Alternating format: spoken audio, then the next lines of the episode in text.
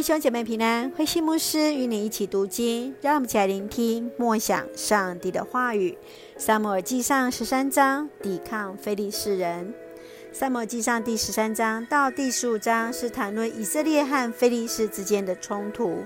在十三章非常清楚来描述非利士是当时的强国，他们是一个善用铁器的民族。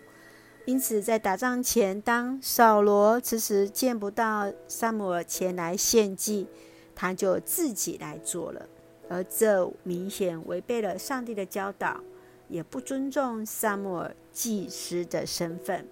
因此，上帝表明他不喜悦扫罗。让我们一起来看这段经文与思考。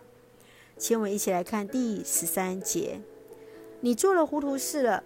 你没有遵守上主你的上帝给你的命令。如果你遵守了，他会使你和你的后代永远统治以色列。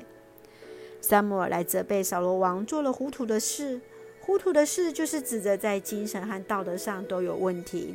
扫罗自认为看过撒母耳如何献祭，又因为撒母耳迟迟未到，因而就自行献祭。君王也当遵守上帝的话语而行，因此，在这过程当中所凸显的是王和先知之间的一个冲突。扫罗在这世上所付出的代价，就是他的后裔无法做王，因为上帝所要的是合他心意的人。因此，从这段经文也让我们来思考我们自己与神的关系。你与上帝是否有一个正确合一的关系吗？我们要如何在困境当中依然信靠上帝、顺服上帝的带领呢？愿主来恩待我们，让我们定睛在上帝的面前。就让我们一起用十四节来作为我们的金句：上主要找合他心意的人，使他做他子民的统治者。是的。愿我们也一起来祝福我们的统治者是合他心意的人。就让我们一起用这段经文来作为我们的祷告。亲爱的天父上帝，谢谢你恩待我们，谢谢你时刻与我们同行，赐下所需要的一切的恩典。恳求主来帮助我们更加信靠你。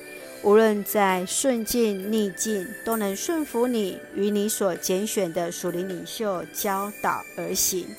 愿我们尽忠在自己的职份上，成为主美好的器皿，赐福恩待我们所爱的教会与弟兄姐妹，身体健壮，灵魂兴盛，恩待保守我们的国家台湾，来成为上帝你恩典的出口。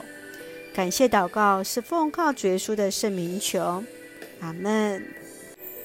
感谢上帝，愿我们一起学习，成为合神心意的人。上帝来使用我们，成为他贵重的器皿。弟兄姐妹，大家平安。